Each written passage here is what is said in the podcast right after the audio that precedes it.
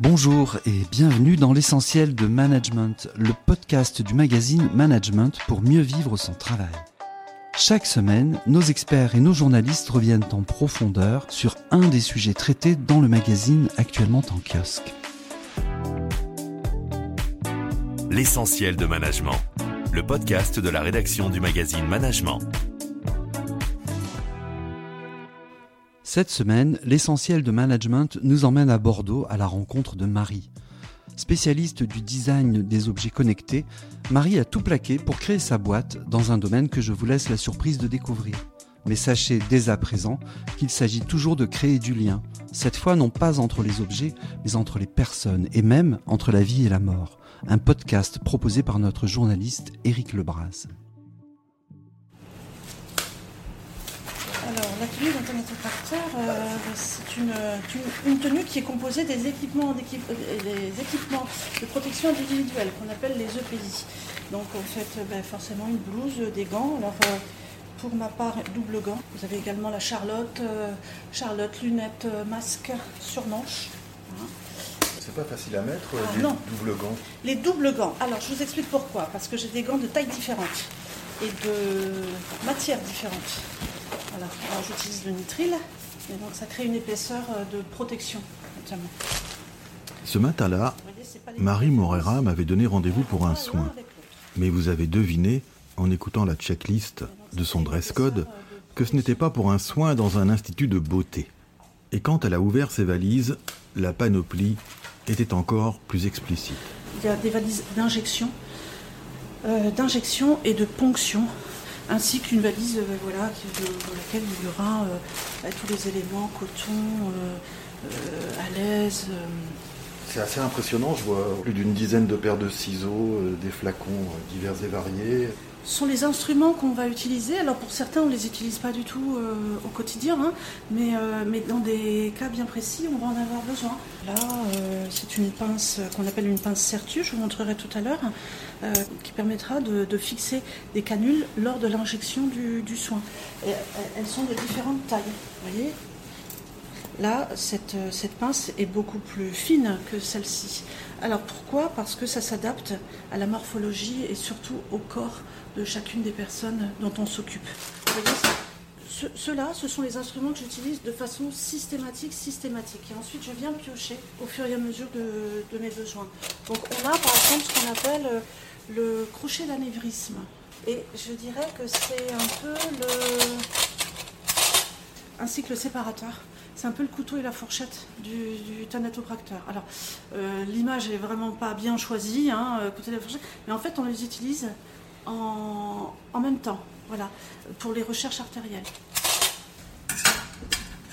Donc là, je prépare mon matériel. Marie Morera est donc thanatopracteur. Elle préfère qu'on nomme le métier au masculin. Thanatopractrice, ça écorche un peu les oreilles. Disons qu'elle est thanato. Prendre soin des morts, c'est sa vocation, son métier passion. Son geste est sûr et sa voix est douce. Quand on l'écoute, on comprend vite qu'elle a choisi de monter une boîte à son image. Ce sont des métiers vocation. C'est difficile de tenir dans la durée si on n'a pas euh, la certitude en soi que l'on est fait pour cela et qu'on apporte quelque chose.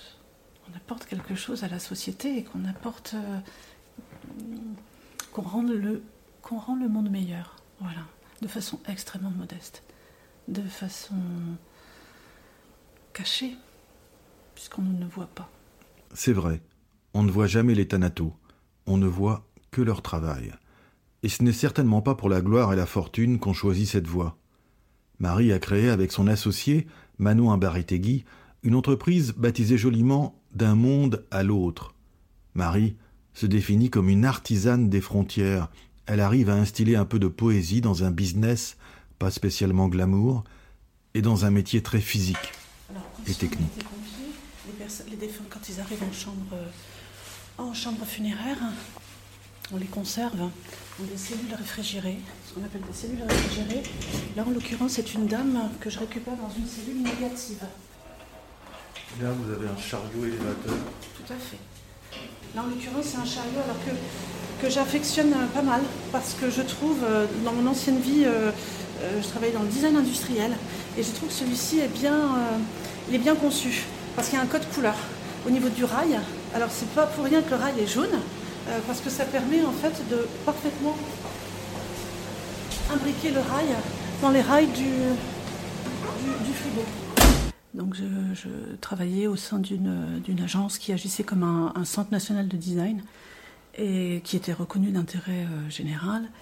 Et je lançais, je coordonnais, euh, je valorisais la double approche économique et, euh, culturelle du savoir-faire français. Donc j'étais en lien constant avec des designers.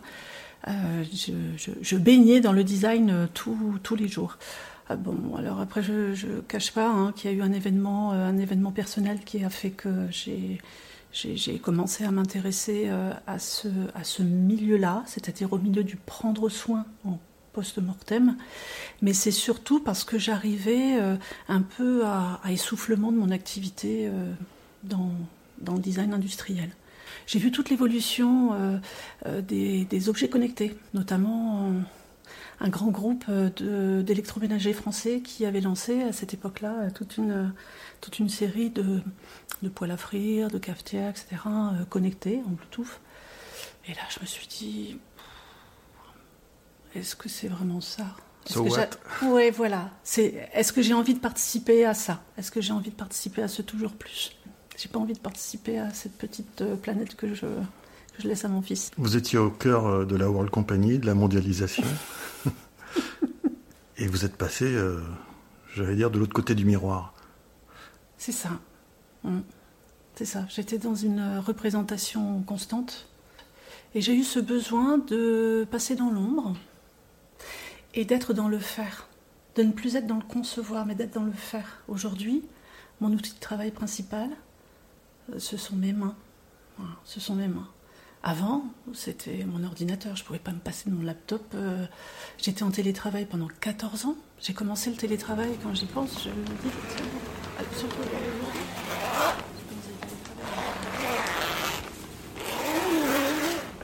Vous venez de, préparer euh, un récipient pour, euh, pour injecter un produit mhm. et un autre pour recueillir, je ne sais pas quoi. Les, nos fluides biologiques enfin pas les nôtres à nous deux, mais en tout cas ceux de, la personne. On utilise une solution à base de formol que l'on dilue dans de l'eau et c'est ce qui va nous permettre de l'injecter dans le corps de la personne. Et comme dans un système de dialyse, on va injecter notre solution et pouvoir euh, et cette solution va chasser le sang qui est dans les artères. On va pouvoir ensuite ponctionner pour récupérer les liquides biologiques ça fonctionne en circuit fermé. Et donc c'est ce qui nous permet d'aseptiser le, corps de la personne.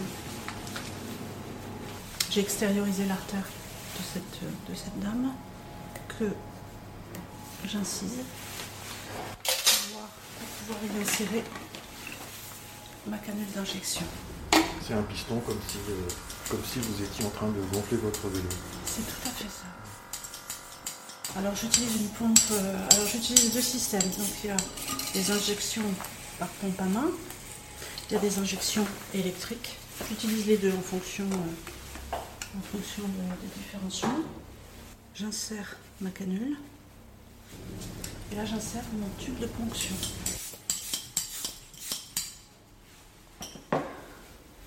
J'étais arrivée à essoufflement. Il y avait comme une quête de sens. Alors en ce moment c'est très à la mode, hein, mais je voulais me rendre euh, utile à la société et de façon différente, de façon beaucoup plus personnelle. Vous vous recueillez devant les défunts à la fin, mais est-ce que vous leur parlez? C'est une question euh, très particulière. Parce que hum, je leur demande l'autorisation d'intervenir sur leur corps le corps de chacun est comme un temple. Vous voyez, les, actes, euh, actes que l'on a euh, sont quand même invasifs. Demander implicitement cet accord, cette autorisation, ben, c'est important. Et je me suis aperçue, mais ça c'est moi, et ça ne regarde que moi d'ailleurs, quand j'ai pas ce petit rituel, les choses elles se passent pas. Voilà, j'ai que des petites euh, cascades, enfin catastrophes en série. Il y a ça aujourd'hui? C'est pas pareil. C'est pas pareil. Il va y avoir un travail, euh, alors comment on pourrait dire Peut-être de remodelage, oui voilà, de remodelage de, de, de la bouche. On n'est pas magicien, hein, mais parfois on utilise des petits subterfuges qui permettent euh, à la bouche d'avoir euh, d'avoir un positionnement harmonieux. Donc je vais utiliser du coton.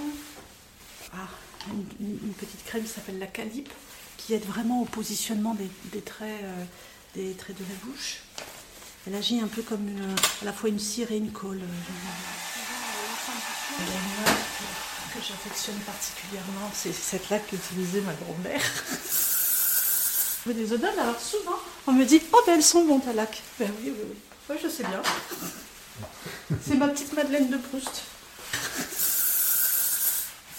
On a l'impression que vous avez à la fois euh, un matériel chirurgical et un matériel d'esthéticienne. Ah oui, oui, c'est le cas. Eh bien, euh, c'est bien résumé. Parce que le travail d'un thanatopracteur, c'est d'être un peu. euh, de faire en sorte que le corps soit. réponde à des besoins de conservation. Notre but, c'est de pouvoir retarder ce phénomène qu'on appelle la thanatomorphose, c'est-à-dire la, ben, décomposition du corps, puisqu'on est tous euh, faits de façon biologique.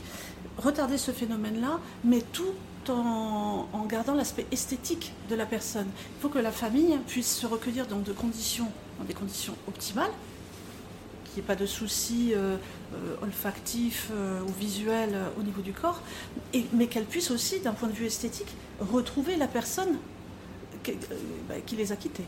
Voilà. Donc c'est à la fois, oui, en effet, de l'instrumentation technique et puis, et puis du matériel euh, esthétique. Est-ce qu'il y a un lien entre le design industriel et la thanato?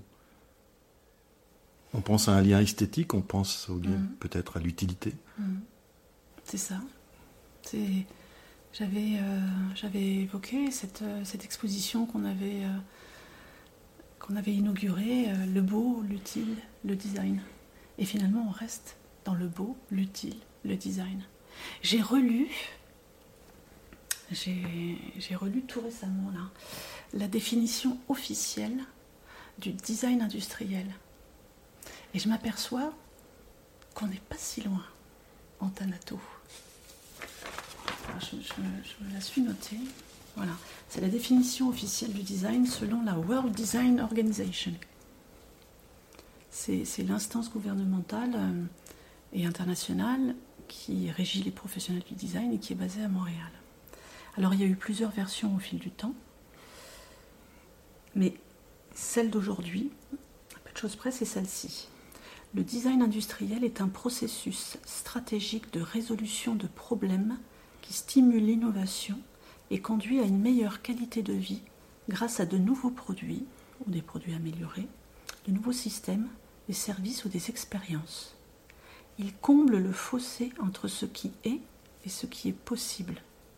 C'est une profession transdisciplinaire qui utilise la créativité pour co-créer des solutions et offrir une manière plus optimiste d'envisager l'avenir. Alors, quand on parle de- des métiers du funéraire, c'est, ça peut paraître euh, périlleux de parler d'avenir Et d'optimisme. et d'optimisme. Et pourtant, en on travaille pour la dernière image. On travaille sur cette dernière image. C'est ça qui me guide. C'est ma boussole. C'est la dernière image. La dernière image que le défunt va donner à son entourage et la dernière image du défunt vis-à-vis de lui-même. Ce fameux contrat moral que l'on a vis-à-vis de, vis-à-vis de, de la personne quand on prend soin d'elle. Et finalement, on travaille pour l'avenir. On travaille dans une amélioration du processus du deuil. Si on permet aux personnes de pouvoir se recueillir de façon sereine, eh bien on les rend.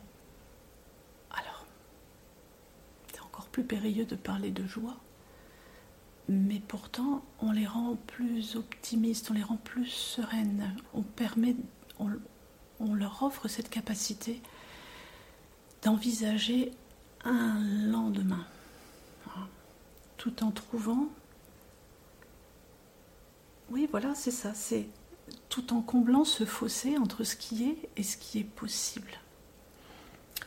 La dernière image, La dernière image. Ça sera le mot de la fin. Oui. Merci Marie La dernière image. Merci. Merci. Combler l'espace entre le possible et le réel, offrir aux vivants la capacité à envisager un lendemain, et surtout témoigner à chacun dans ce monde ou dans l'autre le respect qui lui est dû. Merci à Marie et à Eric pour ce témoignage bouleversant qui nous montre aussi que dans le management, on n'est jamais si loin du spirituel et des forces de l'esprit. Pour nous retrouver, vous pouvez vous abonner gratuitement à toutes les plateformes d'écoute. Apple Podcast, Amazon Music, Spotify, Deezer ou Castbox par exemple. Vous serez ainsi averti de la sortie de chaque nouvel épisode le jeudi matin. Vous pouvez aussi nous retrouver sur notre page LinkedIn, ainsi bien sûr que dans tous les kiosques. À bientôt.